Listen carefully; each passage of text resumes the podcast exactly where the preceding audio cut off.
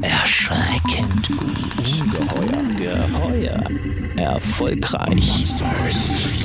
Monsters of Content Marketing.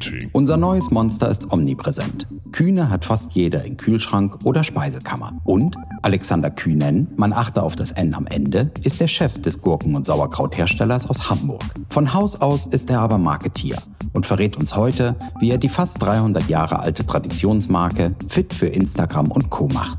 Herzlich willkommen, Alexander Kühnen. Monsters of Content Marketing. Ein Podcast mit Podcast von Fischer Appelt. Herzlich willkommen da draußen und vor allem herzlich willkommen an unseren Gast heute, Alexander Kühn. Wir haben ihn eben im Trailer vorgestellt. Chef der Karl Kühne KG. Kennt ihr alle? Habt ihr alle in der Speisekammer oder im Kühlschrank, würde ich annehmen. Alex, schön, dass du da bist. Hallo Dirk, ich freue mich auch hier zu sein. Schön. Ja, und du bist mit dem Rad durch den Hamburger Ring geradelt heute. Ähm, ein paar Kilometer aus benachbarten Eimsbüttel zu uns gekommen. Sportlich, sportlich, super Sache. Was mir bei der Einladung, als wir den Termin schon festgemacht hatten, da kann ich mich mit Kühne noch nicht so aus, wie ich mich nach der Vorbereitung auf den Podcast auskannte Auffiel war zunächst, dachte ich, es handelt sich irgendwie um einen Schreibfehler beim Namen. Ja, Kühnen bei Kühne ist ja eigentlich zu schön, um was zu sein. Gibt's das öfter mal, dass die Leute denken, am Anfang, als du neu warst, vielleicht, oder extern, er muss ja eigentlich Kühne heißen? Naja, dadurch, dass ich noch ein kleines bisschen nuschel und mich damit Kühnen vorstelle, denken, fast jeder denkt, ah, da kommt der Konzernsprössling. Ich muss aber sagen, manchmal macht ein Konsonant einen riesen Unterschied. Ich habe mit der Familie, abgesehen davon, dass ich jetzt da arbeite als CEO, eigentlich nichts zu tun. Schade, aber so ist es manchmal im Monetär Leben, gesehen. Monetär gesehen, ansonsten leide ich null unter dem zusätzlichen N, das ich habe. Ich wollte gerade sagen, auch monetär wirst du hoffentlich äh, als CEO nicht zu sehr leiden. Da. Das äh, Kalküne KG äh, vernünftige Gehälter zahlt. Ähm, kommen wir zum Unternehmen. Ein Traditionsunternehmen mit Wurzeln im 18. Jahrhundert. Eure, eure Heritage sozusagen ist ja wirklich beeindruckend. In Berlin gestartet damals. Ja. Ähm, dann jetzt aber schon nach dem Krieg seit langer Zeit in Hamburg. Äh, wir kennen Gurken, Rotkohl, Sauerkraut, alles von Kühne, legendären Schriftzug. Kennt eigentlich so gut wie jeder äh, deutsche Konsument, der so mit einigermaßen offenen Augen durch Supermärkte geht. Ähm, nun leben wir aber in einer Zeit der Tradition im Lebensmittelsektor, so der Eindruck, nicht mehr so viel allein mit Tradition ausrichten kann. Ja? Neue Marken kommen auf, neue Essgewohnheiten, Stichwort New Food, Stichwort Nachhaltigkeit. Wie schwer ist es in dem Umfeld, sich für Kühne als, als zeitgemäß, als modern, innovativ, jetzt sogar als hip zu positionieren? Also ich glaube erstmal, dass Tradition ja nicht immer ein Nachteil sein muss. Ne? Also wir sind seit 1722 im Markt, also wir feiern übernächstes Jahr unser 300-jähriges Jubiläum. Und auf der einen Seite ist das auch ehrlicherweise ein riesen, riesen Asset, was wir mit uns Gruppen schleppen. Denn 300 Jahre Tradition heißt auch, dass wir seit 300 Jahren es hinkriegen, immer wieder gute, qualitativ hochwertige Produkte an den Markt zu bringen. Und zeitgleich, und das ist, glaube ich, das Entscheidende, ist Tradition ja nicht immer altbacken und heißt ja auch immer nicht äh, angestaubt. Und wir haben in den letzten, vor allem, ich würde sagen, letzten 20, 30 Jahren extrem viel getan, um auch jüngere Konsumenten immer wieder aktiv anzusprechen mit verschiedenen Produkten. Ihr kennt vielleicht oder du kennst vielleicht die Gemüsesnacks, ja. die Chips, dann die Knuspererbsen und jetzt die Nachos, die super angekommen sind oder Made for Meat. Das sind echt Produkte, mit denen wir auch gezielt jüngere Konsumenten ansprechen. Ist sowas denn eigentlich Add-on in so einem äh, Lebensmitteluniversum oder verschieben sich da wirklich ernsthaft Umsätze auch in, in die Richtung? Ja, da verschieben sich auch Umsätze. Jetzt muss ich aber auch ehrlicherweise sagen, gerade wenn man hier in Hamburg oder vielleicht in Berlin lebt und in so einer Bubble ist, dass man denkt, wow, alles ist cool, außer Sauerkraut, Rotkohl und Gurken, bin ich selber überrascht gewesen, als ich angefangen habe. Der Gurkenmarkt zum Beispiel, für mich eine Riesenüberraschung, wächst seit Jahren zwei bis drei Prozent jedes Jahr. Das heißt mit anderen Worten, auch das sind eigentlich hippe Märkte, wenn die auch in deinem Alltag vielleicht eine untergeordnete Gurke, Rolle spielen. Die Gurke ist nicht im Fokus, aber auf der einen Seite ist sie natürlich äh, auch ja vegan Mhm. Ne? Also kann man ja auch, also auch für jeden Berliner Hipster eigentlich ohne Probleme konsumierbar. Ja klar. Das heißt, ihr seid immer auf der Gewinnerseite eigentlich. Unbedingt machen, also versuchen, wenn man das nicht gemacht hat. Ja. Werben und verkaufen. Es gab neue News. Ähm, da wurdet ihr als Gürkchenhersteller bezeichnet. Hört sich so ein bisschen despektierlich an, oder? Ärgert einen sowas, weil man ja gerade vor dem Hintergrund, dass man ja nun auch innovative Sachen anzubieten hat und der äh, Universum ja viel größer ist? Ach nee, ärgern will ich nicht sagen. Das zeigt natürlich, dass wir auch einen Job zu tun haben, dass wir eben anders wahrgenommen werden als relevanter Foodhersteller. Und auch für jüngere Leute, für jüngere Leute sage ich immer, also für Konsumenten zwischen vielleicht 25 und 45, mehr Relevanz gewinnen müssen. Und das eben auch die Sicht, die ich selber hatte, dass ich gedacht habe, ist ein bisschen traditionell, vielleicht ein bisschen angestaubt, etwas ist, an dem wir arbeiten müssen, ganz klar. Ähm, Relevanz gewinnen. Dabei spielt Content Marketing auch eine Rolle. Wir sind ja hier bei den Monsters of, of Content Marketing. Ihr habt da jetzt Kooperationen auch für Millennials mit Social Publishern, Visual Statements, äh, wie Sie kennen, Sprüche, Emojis, ähm, äh, solche Geschichten halt auf, auf Social Media Kanälen, Instagram tauglich. Wie wichtig ist das in eurer Ansprache? Oder ist das, ist das diese Art von Marketing, was wir jetzt in neuen Angriff nimmt und was auch immer entscheidender für euch werden wird. Also noch mehr auf, auf Social zu gehen, was glaube ich schon ein Trend so seit 2017 bei euch ist. Ne? Naja, ich, ich bin ja Marketier seit vielen Jahren und Digital Immigrant. Insofern fühle ich mich manchmal echt alt, aber ich glaube, der Kerngedanke bleibt ja immer der gleiche. Und das ist der, die Konsumenten, die man ansprechen möchte, zu verstehen. Und in der Vergangenheit haben wir es natürlich tatsächlich one-to-many gemacht. Wir haben Kommunikation geschaltet, haben unsere Werbebotschaften untergebracht und haben damit auch ziemlich große Erfolge erzielt. Durch die digitalen Medien ist natürlich die Situation eine komplett andere. Kein Mensch, das wirst du mir glauben, geht in, ins Internet und sucht mal nach kühne Senf, sondern ich erlebe die in einem komplett anderen Umfeld. Aber das Gleiche, genau wie früher ist, dass ich versuchen muss, den Konsumenten und seine Insight zu begreifen.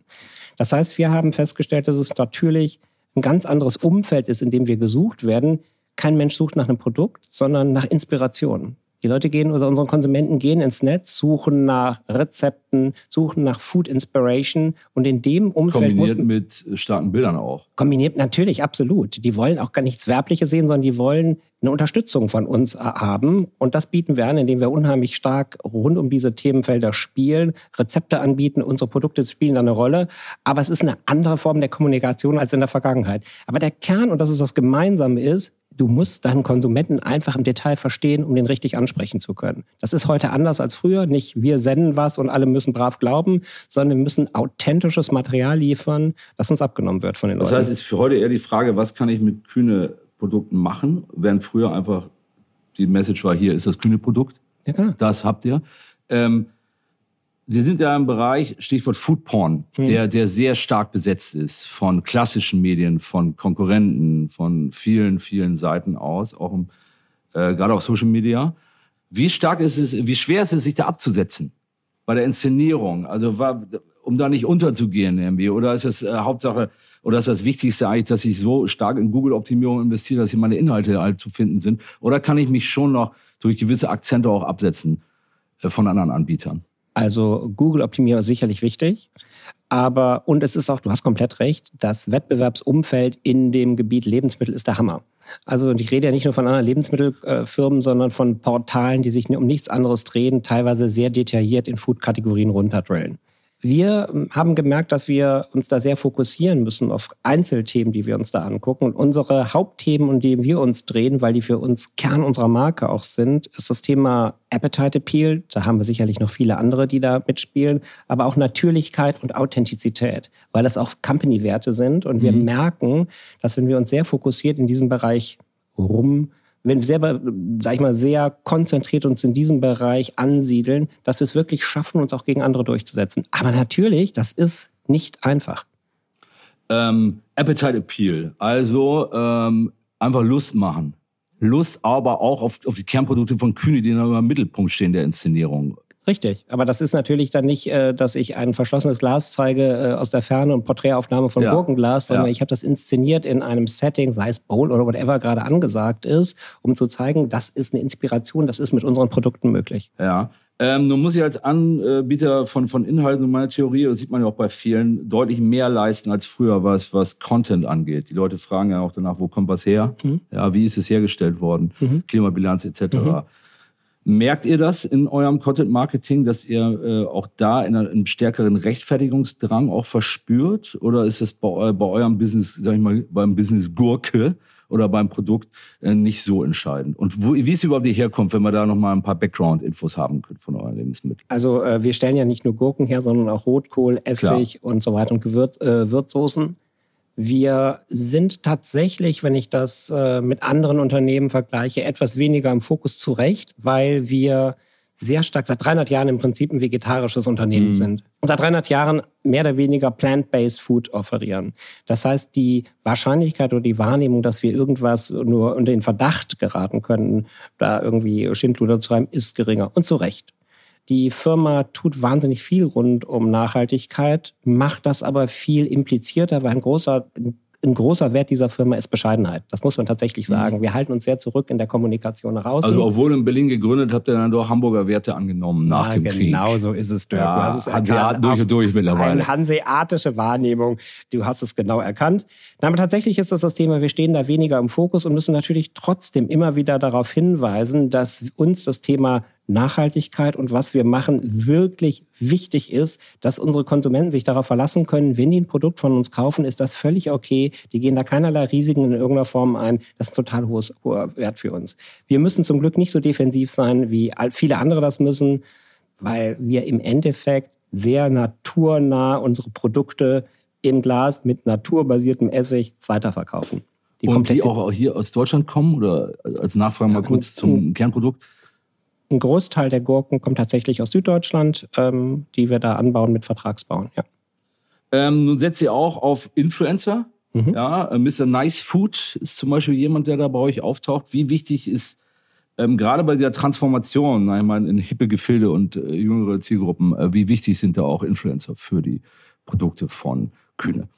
Also grundsätzlich ähm, sind Influencer deshalb wichtig, weil uns das Thema Authentizität wichtig ist. Und wenn wir Influencer finden, und nur die sind für uns auch wichtig, die authentisch das transportieren können, was wir selber mit unseren Produkten verbinden, dann ist das für uns natürlich der beste Transmitter, der beste Transporter, den wir uns vorstellen können.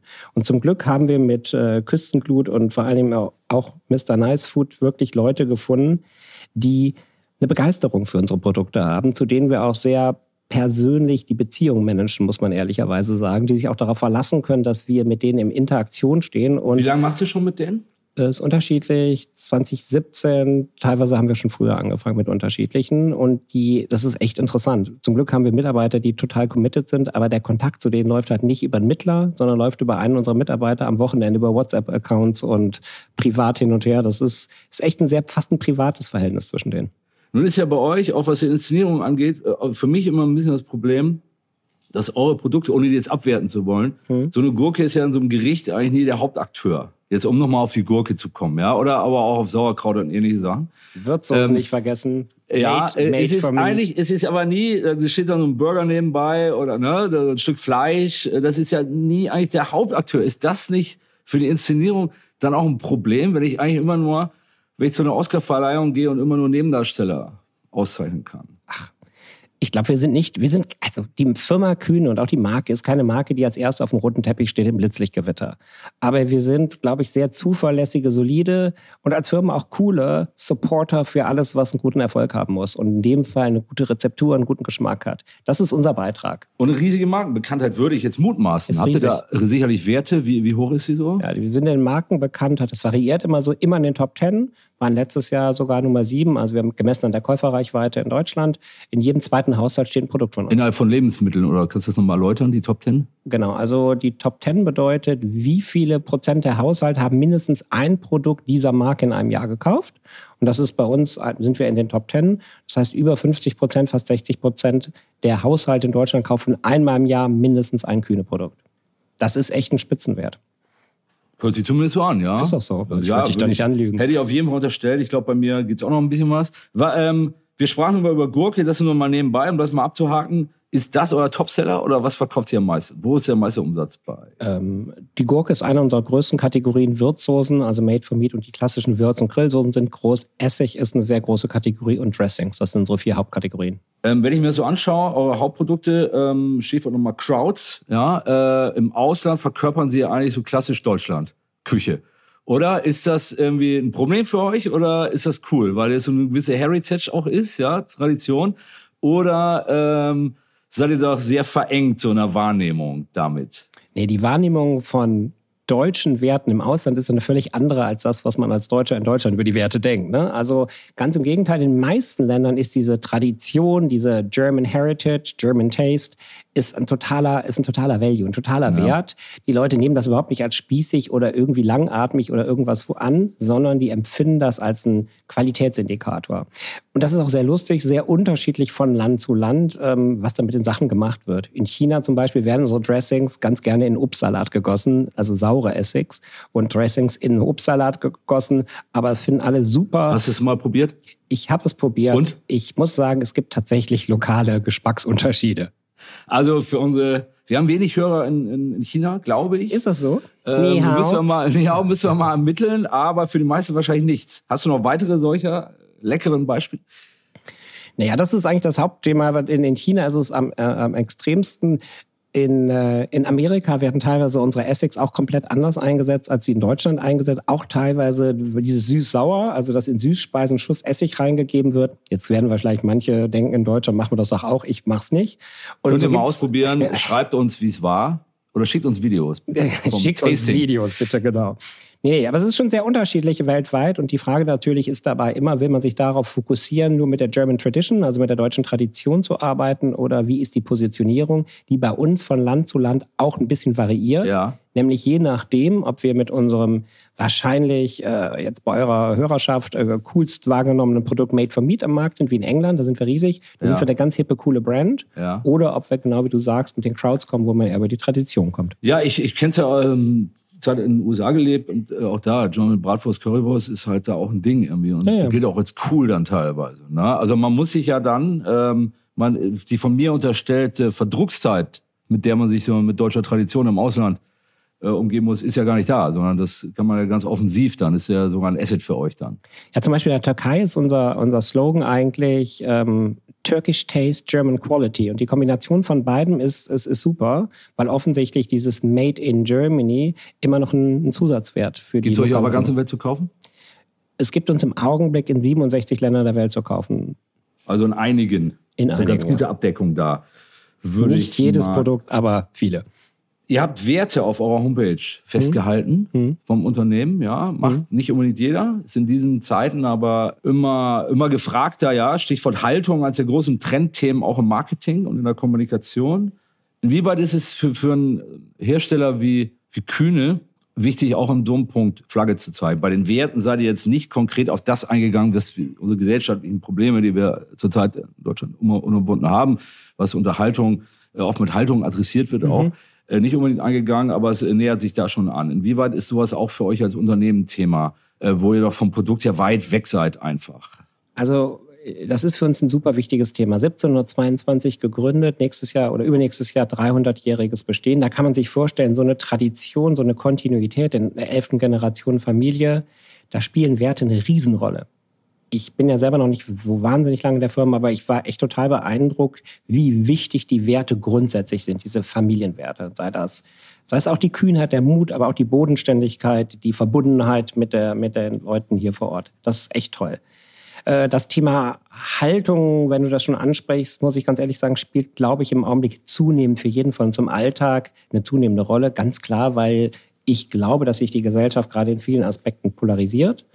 Und, und ich glaube auch, dass wir deshalb als Unternehmen Haltung zeigen müssen, weil bei jeder Wahl, auch bei der Auswahl von Produkten, wird, glaube ich, die Haltung des dahinterstehenden Unternehmens zumindest dann gechallenged, wenn sie als verwerflich angesehen wird oder vielleicht dann zum Kaufentscheid beitragen, wenn man denkt, das reflektiert genau die Haltung, für die ich hier stehe und lebe. Ähm, Stichwort Diversity muss für euch ja zwingend ein Thema sein, wenn ich in mhm. 67 Märkten aktiv bin und auch entsprechende Mitarbeiter habe mhm. über den Globus verteilt. Ähm, mal, wird das auch ein Thema, was noch stärker adressiert wird von euch, jetzt noch nicht so unbedingt äh, bespielt wird, aber ja möglicherweise auch Thema der Zukunft sein wird? Ich glaube, Thema Diversity, das ist für mich so ein Thema, das, äh, das hat für mich so was hoch Selbstverständliches, auch wenn es eben nicht mhm. selbstverständlich mhm. ist. Haben wir gezielt, wir sind kein riesiges Unternehmen, muss man auch ehrlich sagen. Klar. Wir bei uns ist, glaube ich, das Selbstverständnis, derjenige, der für den Job am besten qualifiziert ist, egal welche Hautfarbe, welche sexuelle Präferenz oder wo er herkommt, der wird eingestellt. Und das ist Was uns Selbstverständnis. Ich finde es ganz interessantes Spannungsverhältnis, weil der Punkt Diversity wird ja traditionell sehr stark gespielt, zum Beispiel von globalen Finanzdienstleistern, wo ich immer schon äh, Menschen verschiedener Hautfarbe in Werbespots gesehen habe, die dann zu einem Team, schon seit Jahrzehnten ja eigentlich, mit so einem Familienunternehmen, Tradition, äh, traditionellen Familienunternehmen, ähm, bringe ich es nicht unbedingt in Verbindung. Deshalb ist es ja eigentlich, ähm, finde ich das eine ganz spannende Mixtur, mhm. sich da auch so zu bekennen in, in der Sache. Ein bisschen offensiver, ja, weißt du, oder?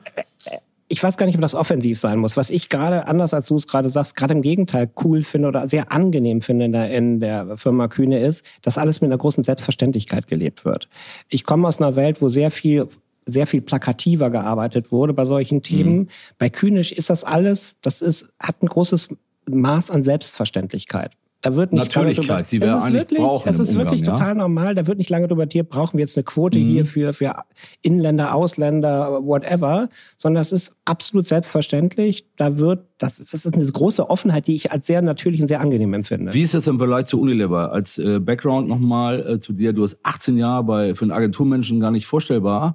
Ähm, 18 Jahre bei Unilever gearbeitet, mhm. in verschiedenen Positionen, mhm. zuletzt äh, in der Schweiz. Mhm. Ähm, wie war da der Umgang? Da habe ich ja einen, einen extrem global aufgestellten Konzern Mhm. äh, mit einer ganz anderen Herkunft oder mit wo Diversity ja noch einen ganz anderen, ganz andere Dimension hat sozusagen. Ne? Naja, also ich, ich bin total ich hatte 18 tolle Jahre bei Unilever Mhm. und ich finde die Firma nach wie vor super.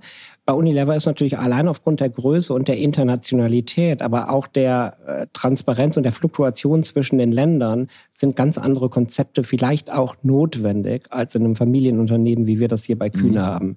Also ich glaube, es ist ein im Endeffekt finde ich die Selbstverständlichkeit in beiden Firmen äh, sehr vergleichbar, auch wenn das in Kühne ein bisschen mehr unterliegend ist und vielleicht expliziter bei Unilever gelebt wurde. Mhm.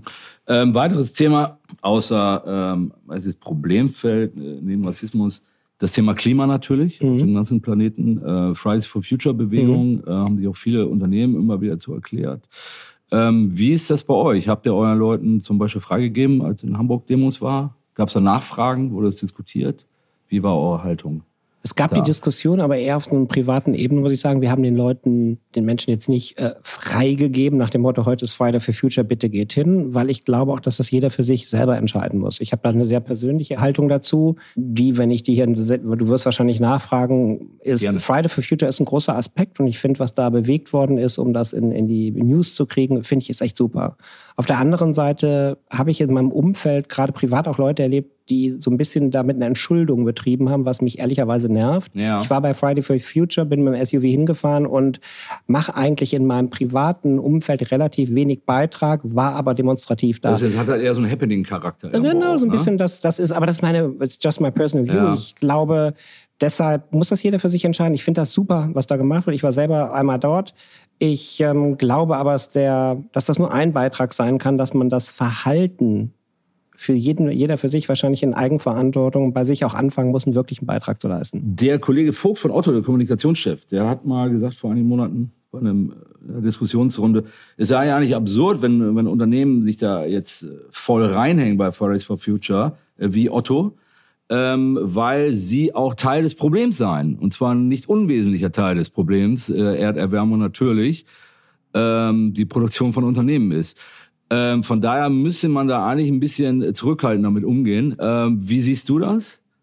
Das sehe ich tatsächlich ein bisschen anders. Ich glaube, wenn ich mal davon ausgehe, und das ist meine Grundannahme, dass wir ein Wirtschaft und produzierendes Gewerbe brauchen, dann wird man immer einen Beitrag zur Umweltverschmutzung als produzierendes Gewerbe haben. Full stop. Aber ich glaube, der Anspruch von jedem, der in, diesem, in dieser Riege mitspielt, muss es sein, das besser zu machen als erstens alle anderen und damit alle anderen auch ziehen, es besser zu machen als in der Vergangenheit und Ziele zu erreichen, die man vielleicht bislang nicht angestrebt hat. Und insofern bin ich der Meinung, sich da so zurückzuziehen, weiß ich gar nicht, ob ich das richtig finde. Ich Mhm. glaube tatsächlich, sich selber zu überlegen, wie optimiere ich meine Prozesse, dass ich den geringsten negativen Footprint hinter mir lasse. Mhm. Das ist die Ambition, die ich mir Habt stellen ihr äh, auch aufgrund von Fridays for Future eure Prozesse in den vergangenen Monaten stärker noch optimiert? Oder gibt es da eh nicht so- viel rauszuholen? Wir haben das nicht äh, wegen Fridays for Future gemacht, sondern wir haben das gemacht, weil das auch ein Thema ist, was unter anderem die Familie auch stark angetrieben hat, das Thema Nachhaltigkeit. Und wir haben ein relativ umfangreiches Sustainability-Team, die sich sehr genau vor allen Dingen die Produktionsprozesse in den Werken angucken, wo wir natürlich Energie verbrauchen. Also alle unsere, unsere Produkte werden in der Regel pasteurisiert, erwärmt und da gucken wir, was kann man effizienter machen, was ist grüner Strom, was ist Abwärme, die wir noch nutzen können, was ist Abwasser, was ist Sondermüll, wie können wir Papier vermeiden durch Prozessoptimierung. Das sind wahnsinnig viele, teilweise sehr technisch klingende Projekte, Ja. die aber echten Impact haben können. Ja, das ist ja gerade das Thema, dass die, Technik und technisch klingende Projekte uns da weiterbringen werden. Wie viele Werke habt ihr? Wir haben in Deutschland fünf Werke. Und im Ausland dann auch noch einige, oder? Wir haben in Frankreich und in der Türkei noch zwei. Das wäre jetzt ein bisschen zynisch zu, fragen, ob euch nicht der Klimawandel und dadurch der Trend zu vegetarischer und veganer Ernährung in die, in die Karten spielt. Aber der Zeitgeist müsste euch, der Zeitgeist, der ja schon vorher da war, das muss man auch sagen, ja, Tierwohl oder ähm, die Skrupel von vielen Menschen zunehmend Fleisch zu essen, äh, aus meiner Sicht auch unabhängig vom Klima natürlich schon da gewesen. Zeitgeist schon auf eurer Seite ein bisschen und deshalb auch immer solide Wachstumsraten, obwohl ich euch zumindest unterstellen würde, dass ihr nicht hip seid. Oder es getan habe, bevor ich eines Besseren belehrt wurde. Das fand ich dich gerade sympathisch und ja. jetzt geht das los.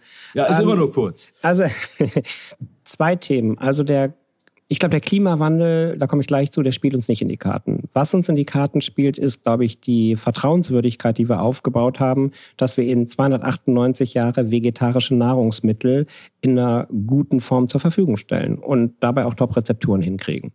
Ich glaube, da sind wir total glaubwürdig und wir sind auch immer plant-based, also äh, gemüseorientiert so gesagt, in dem, was wir machen. Zum Klimawandel haben wir aber ein anderes Thema. Wir ich habe es eben schon zu dir gesagt, wir sourcen unsere Gurken beispielsweise, und das ist das größte Thema, weitestgehend aus Deutschland. Und äh, in den letzten beiden Jahren haben wir echte Themen mit den Ernten. Also wir reden ja von Gurken, die auf einem ganz normalen Feld wachsen. Und wenn du eine große Trockenheit hast, musst du entweder bewässern wie verrückt oder aber du kriegst einen geringeren Ernteertrag. Und so geht es uns auch. Wir sind unheimlich abhängig von tatsächlich in der Natur in Deutschland wachsenden Gemüsen. Und jetzt kann man sich vorstellen, bei einem trockenen Sommer ist das für uns echt ein Thema. Das knallt uns voll in die Kosten rein. Mhm. Und dementsprechend ist das auch äh, eher eine Herausforderung für uns, wie können wir mittelfristig, gerade wenn der, das Volumen des Marktes wächst, wie können wir überhaupt die Mengen garantieren zu Kosten, die die Konsumenten bereit sind zu bezahlen. Ähm, 298 Jahre, mhm. in zwei Jahren 300 Geburtstag. Genau. Sicherlich große, große Sause, sage ich mal. Große Sause. Darf ich vor dem Hintergrund noch mal ein bisschen Einwerbung machen? Äh, Fischer Appelt bietet auch erstklassiges Eventmanagement an. Ähm, ich nehme es zur Kenntnis. Kann ich da in zwei, in zwei Jahren den Slogan 300, seit 300 Jahren Vegetarier wäre doch ein guter Slogan eigentlich oder Veganer für, wenn ich das schon mal als Inspiration ins Spiel bringen darf. Wenn ich ihn nicht schon als Copyright hätte, könntest Ach, du ins Spiel schade, bringen. Schade, ja. war, war, man denkt, man ist originell, aber wie so oft, es hat schon jemand gemacht. Kommen wir mal vom äh, vegan, vegetarischen, äh, vom, vom Klima, vom Klima zu einem kleineren Problem. Mhm. Auch wenn die Formulierung kleineres Problem bei dem einen oder anderen Aufruhr erzeugen könnte, den HSV. Kühne ist der Partner Mhm. Muss ich aber gegen einen Namensvetter abgrenzen. Insider kennen die Geschichte schon. Ich finde sie trotzdem ganz lustig für unser Publikum. Ähm, kannst du die Story noch mal kurz für die HSV-Unkundigen ein bisschen erklären? Na gut, es gibt natürlich äh, es gibt eine gewisse Namensähnlichkeit, um es vorsichtig zu formulieren. Es Mit gibt natürlich auch jemand anderen. Wohlhabenden Herrn. Mit einem wohlhabenden Herrn nennen wir ihn MK, Michael Kühne, der Hauptsponsor ist. Und äh, wir haben das dann erlebt, gerade als der HSV, das kommt ja auch, wenn auch selten vor, dass der HSV mal nicht in der Glückssträhne ist, äh, die man ihm wünscht. Äh, und dann kam ziemlich rübe rüpelige Kommentare, kein Wunder bei der Gurkentruppe und so weiter und so fort. Irgendwann haben wir das dann auch tatsächlich auf unserer Homepage als Erklärung äh, gestellt und gesagt, das sind nicht wir, äh, bitte Vorsicht. Trotzdem unterstützen wir den HSV und äh, drücken ihm auch die Daumen. Aber, aber es gibt immer noch Leute, die euch verwechseln oder ist das weniger geworden im Laufe? Es ist ein bisschen weniger geworden, aber witzig dabei ist natürlich auch, es passieren noch andere Sachen, die dann sehr positiv sind. Beim HSV Heimspiel wurde plötzlich ein riesiges Banner ausgerollt mit unserem Logo. Ähm, aus Missverständnis heraus natürlich, ja. aber trotzdem für uns schön, wurde auch in einer großen Boulevardzeitung, die mit B anfängt, äh, dann auf einer halben Seite veröffentlicht und die zeigten das Banner. War zwar ein Missverständnis, für uns eine ganz gute PR-Aktion. Was stand drumrum um das Banner? War nicht nur das Kühne-Logo drauf? Das war das Kühne-Logo draus, wir unterstützen den HSV, stand glaube ich drauf, ja. Also war eigentlich ganz gut. Also ich meine, das war gut, äh, gut gesponsertes Geld. Ähm, zur Erklärung nochmal, der Herr Kühne, um die es da ging, gehört zu Kühne und Nagel. Ist da ein Unternehmen, Logistikunternehmen, der große Investor des HSV hat, mit äh, dem Lebensmittelunternehmen, mit dessen Chef wir uns hier unterhalten, nichts zu tun, um das auch nochmal hier abzugrenzen. Und ich muss auch sagen, hat eine etwas andere Dimension als, als Unternehmen als die Firma, die ich hier vertrete. Ja, auch ein bisschen andere Ausstrahlung. Ähm, habt ihr euch schon mal getroffen? Nein. Ich habe ihn mal zufällig im Flieger sitzen sehen vor mir, aber ich hast du nicht auf das Problem und die Kopfzerbrechen, die er euch bereitet, angesprochen. HSV war ein wichtiger Marketingpartner für euch? Ja, war. Hm? Auch um ein bisschen, ähm, nun hat der HSV ja weniger bundesweite Strahlkraft mittlerweile, auch so ein bisschen äh, hanseatische Verbundenheit oder geht es eigentlich schon darüber hinaus? Nein, wir haben Uridee her. Das ist, glaube ich, so ein bisschen äh, ist zweiseitig. Auf der einen Seite haben wir natürlich auch unsere Produkte werden da verkauft, also Senf und so. Äh, auf der anderen Seite empfinden wir natürlich auch hier eine Verbundenheit zur, zur Stadt. Und das war mit Sicherheit auch, also da ist ein zweiter Grund, warum wir da investiert haben. Und dann kann man dadurch im Stadion eure Produkte kaufen. Ja, wenn du, wenn du dir eine Wurst kaufst, den Senf, den du nimmst, der kommt von uns. Äh, bei St. Pauli auch? Ja. Müsst ihr auch betonen, ist wichtig. Ja, bei St. Pauli auch. So, du selber Fußball interessiert? Kannst du ehrlich hier ein Statement abgeben? Wenn ich ein ganz ehrliches Statement abgebe, ich war früher Bayer Uerdingen-Fan. Das ist so lange her. Die sind inzwischen als das KFC Uerdingen ja in der dritten geil. Liga gelandet. Zur Zeit noch, als, als sie äh, die Pokalsieger waren. Ja, genau. Da habe ich, äh, da hab ich laut Jubel in Berlin gestanden. Da gab es mal ein paar Modefans oder kommst du aus der Ecke? ich komme aus der Gegend. Sonst, Ach so. Äh, ehrlicherweise, also Bayer Uerdingen, wie es damals hieß, jetzt ist es ja nicht mehr Bayer Uerdingen, sondern erster KFC, das... Äh, ich kenne wenige, die nicht aus Krefeld oder aus der Ecke kommen und dann Fans geworden ich sind. Ich habe einen bekannt aus Hamburg tatsächlich, der dann eigentlich Pauli-Fan wurde später, der war noch sehr jung. Der ist ähm, zu der Zeit äh, auf einmal kurzzeitig Bayer Oerding Fan gewesen. Ja, Shoutout an Oliver Schlichting. Nun ist er auch namentlich erwähnt. Vielleicht hört er zu heute. Ähm, deshalb dachte ich, es geht noch mehr davon. Aber du bist vom Niederrhein? Ich bin von Niederrhein. Ich komme aus der Gegend von. Wenn ich hier gefragt werde, komme ich offiziell immer aus Düsseldorf. Wenn Leute sich dann auskennen, komme ich aus Krefeld. Wenn sie sich noch besser auskennen, komme ich aus der Gegend bei Krefeld. Es geht also immer bergab. immer bergab. Ja, wie man es nimmt. Ja, genau, stimmt auch wieder. Wie man es nimmt. Du hast, was ich bemerkenswert fand in deinem Lebenslauf auf LinkedIn, vor zwischen einer Zeit bei Unilever, mhm. in 18 Jahren, gesagt nach 18 Jahren, jetzt erstmal Zeit für eine Auszeit, ohne dass du durch den neuen Job schon mhm. in Aussicht hattest. Ja ähm, und bist auf eine private World Tour gegangen, also Weltreise, kann man sagen. Ähm, was hat dich dazu getrieben? Was war die Motivation? Wie war es überhaupt? Kannst du das nochmal kurz zusammenfassen? Auch für Leute, die vielleicht äh, ein Sabbatical planen oder ähnliche Sachen, ähm, für eine ja, also Erfahrung. Äh, A muss jeder für, ich kann nur erzählen, wie es bei mir war. Ich äh, wollte immer gerne eine Weltreise machen und äh, bin jemand, der glaubt, dass man der Gatekeeper seiner Happiness ist, um das mal so zu sagen. Ich glaube, dass man nie darauf warten kann, dass jemand anders einen glücklich macht, sondern außer vielleicht einer privaten Beziehung. Aber ich wollte das immer machen und bei Unilever ging es aber immer weiter und irgendwann habe ich einem Freund erzählt, ach, ich glaube, nächstes Jahr mache ich eine Weltreise. Und er sagte zu mir, das höre ich schon seit zehn Jahren. Und ich habe irgendwann gedacht, jetzt ist es Zeit, es wirklich zu machen. Ich bin gerade äh, 49 geworden und ich habe gedacht, ich wollte nicht eine Rollator-Tour mit 80 dann irgendwie von einer Kreuzfahrt zu Kreuzfahrtschiff machen, sondern ein paar so ja, ein bisschen komplexere Länder, viel Bergsteigen gehen, Äthiopien mir länger angucken und so weiter. Und habe dann gedacht, jetzt habe ich den Luxus, dass ich finanziell relativ unabhängig bin und habe gedacht, es ist eigentlich echter Quatsch, immer so weiterzumachen und dann irgendwie in so einen Jammermodus zu kommen. Ich finde sowas wie Gejammere echt anstrengend und auch einen falschen Weg nach vorne und habe mir gedacht, jetzt hast du keinen Job, aber ich glaube, wenn man sich von Ängsten regieren lässt, dann kommt man auch nicht so besonders weit im Leben, was das Thema Glück angeht. Ja, und dann haben wir uns vor 2017 entschieden, ähm, nach der Zeit in der Schweiz, wir machen Cut, haben gekündigt und sind ein Jahr um die Welt gereist. Und das war ehrlicherweise eine der besten Entscheidungen, wenn nicht die beste Entscheidung meines Lebens. Es war super. Wir sind. Wie war die Motivation? War es eher zu sagen, 18 Jahre reichen jetzt? Oder zu sagen, ich will jetzt eine Weltreise machen, weil das, man hätte das ja auch als Sabbatical machen können, möglicherweise. Oder? Das kann man aber dann nicht, das war dann schon auch Kombination, auch einen klaren Cut dann zu machen. Ja, sagen wir so. Ähm, ich war Expert in der Schweiz. Insofern bot es sich an, nach der Maximalverlängerung des Vertrags äh, sich das zu überlegen, ein längeres Sabbatical zu machen. Für mich war auch klar, ich wollte nicht drei Monate oder vier Monate oder fünf Monate machen, sondern ein ganzes Jahr, um rumzukommen. A und B, um auch, ich, man braucht, ich bin davon ausgegangen, dass ich eine gewisse Zeit brauche, um erstmal runterzufahren aus diesem ganzen äh, Business-Alltag. Es ging schneller, als ich gedacht habe. Und da haben wir gedacht, komm, wir machen jetzt einen Cut. 18 Jahre Unilever war super, aber ich war dann auch äh, sehr bereit, mal vielleicht was anderes mehr anzugucken danach. Welche Länder habt ihr gesehen? Äthiopien hast du erwähnt? Wir sind erst ins südliche Afrika gereist, sind dann mit dem Jeep da durch die Gegend gefahren, also Südafrika, Botswana, Namibia, Zimbabwe, sind dann nach Äthiopien geflogen dann waren wir in Thailand. Ich habe es erstmal in meinem Leben Yoga gemacht und gleich zwei Wochen Yoga-Retreat. Das war eine Lektion in Demut, muss man ehrlicherweise sagen. Hast du es fortgeführt oder war das? Ich führe es ab und zu äh, fort, ja. Ich fand das super, war eine super Erfahrung. Dann waren wir lange in Japan, waren auf den Philippinen, sind lange in Nepal gewesen, um da zu hiken. Kambodscha, waren dann kurz in den Vereinigten Staaten und sind dann für viereinhalb Monate in Südamerika gewesen, viel in Patagonien und viel im Hochgebirge da. Also straffes schönes Programm, kann man das sagen. War, das ist halt was anderes als, also das war super, weil es hat mit Urlaub auch wenig zu tun, sondern du kommst mit anderen Themen in Kontakt als in deinem Alltag. So Grundsatzthemen, auch weil wir eben zum Thema Haltung sprachen. Gerade wenn man international unterwegs ist, wird einem, glaube ich, noch viel mehr bewusst, welchen Wert wir hier in Deutschland mit der Demokratie erreicht haben und dass es wirklich wert ist, dafür zu kämpfen.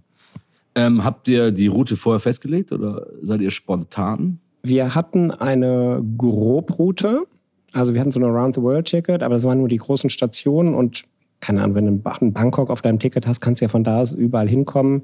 Und wir hatten, glaube ich, in Südamerika zwei Stationen drauf. Wir wussten die Kontinente und alles andere war spontan. Dann bist du zurückgekommen. Wie lief das? Hast du dann, als du zurück warst, gesagt, jetzt gucke ich mal? Oder gab es da gar schon Anfragen, während du unterwegs warst? Es hat ja noch ein bisschen gedauert, glaube ich, bis du äh, bei Kühne angefangen bist. Mhm. Ähm, wie, wie war das? Der Wiedereinstieg in die Gesellschaft, sage ich mal. Also meine Erwartung war völlig anders als die Realität. Ich hatte gedacht, dass ich spätestens im Monat neun anfange, Skype-Interviews zu führen, habe aber alles abgelehnt, weil ich war, das war einfach so fantastisch auf der Reise, dass ich auch gedacht habe, man merkt ja auch plötzlich, dass Karriere und, und, und auch vielleicht die finanziellen Aspekte, die damit verknüpft sind, nicht überall auf der Welt den gleichen Stellenwert haben wie hier in Deutschland.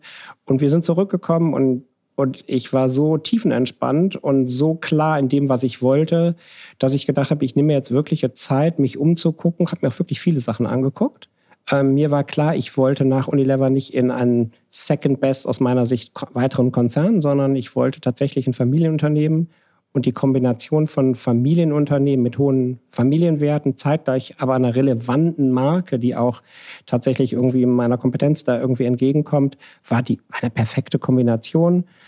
Dann gab es Gespräche, wie in anderen Bereichen auch. Mir hat das äh, von vornherein irgendwie vom ganzen Duktus, wie die Familie auch aufgetreten ist, super gefallen. Und dann bin ich, habe ich zugesagt, schon relativ früh. Ich glaube, im Januar habe ich unterschrieben, habe im April angefangen. Also ich war drei Monate quasi ohne Job, aber auch die Zeit war fantastisch. Und dann zur Erläuterung nochmal deines Weges bei äh, Kühne.